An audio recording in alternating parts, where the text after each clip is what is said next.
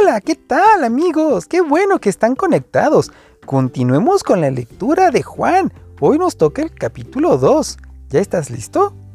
Pues entonces comencemos. Jesús convierte agua en vino. Tres días después, María, la madre de Jesús, fue a una boda en un pueblo llamado Caná, en la región de Galilea. Jesús y sus discípulos también habían sido invitados. Durante la fiesta de boda se acabó el vino. Entonces María le dijo a Jesús, Ya no tienen vino. Jesús le respondió, Madre, ese no es asunto nuestro. Aún no ha llegado el momento de que yo les diga quién soy. Entonces María les dijo a los sirvientes, hagan todo lo que Jesús les diga. Allí había seis grandes tinajas para agua, de las que se usan los judíos para ceremonias religiosas. En cada tinaja cabían unos 100 litros. Jesús les dijo a los sirvientes, llenen de agua esas tinajas. Los sirvientes llenaron las tinajas hasta el borde. Luego Jesús les dijo, ahora saquen un poco y llévenselo al encargado de la fiesta para que lo pruebe. Así lo hicieron. El encargado de la fiesta probó el agua que había sido convertida en vino y se sorprendió porque no sabía de dónde había salido ese vino. Pero los sirvientes sí lo sabían. Enseguida, el encargado de la fiesta llamó al novio y le dijo, Siempre se sirve primero el mejor vino y luego cuando ya los invitados han bebido bastante, se sirve el vino corriente. Tú, en cambio, has dejado el mejor vino para el final. Jesús hizo esta primera señal en Caná de Galilea. Así empezó a mostrar el gran poder que tenía, y sus discípulos creyeron en él. Después de esto, Jesús fue con su madre y sus hermanos y sus discípulos al pueblo de Cafarnaúm, y allí se quedaron algunos días.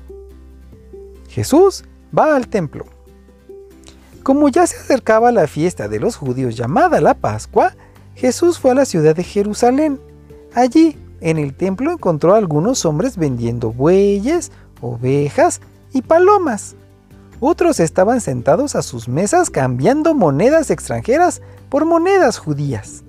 Al ver esto, Jesús tomó unas cuerdas, hizo un látigo con ellas y echó a todos fuera del templo junto con sus ovejas y bueyes.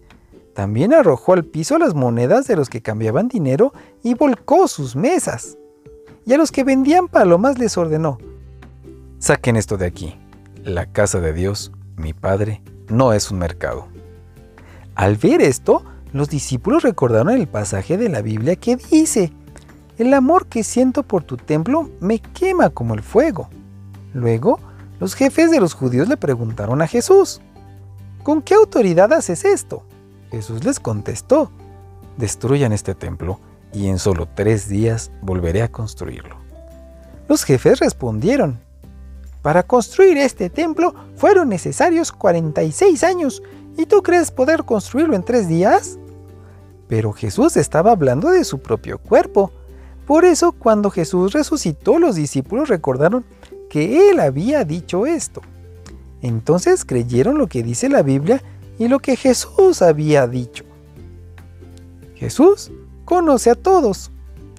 Mientras Jesús estaba en la ciudad de Jerusalén, durante la fiesta de la Pascua, muchos creyeron en Él porque vieron los milagros que hacía. Pero Jesús no confiaba en ellos, ni necesitaba que le dijeran nada de nadie porque los conocía a todos y sabía lo que estaban pensando. Fin del capítulo 2. Mañana continuamos, amigo. Bye.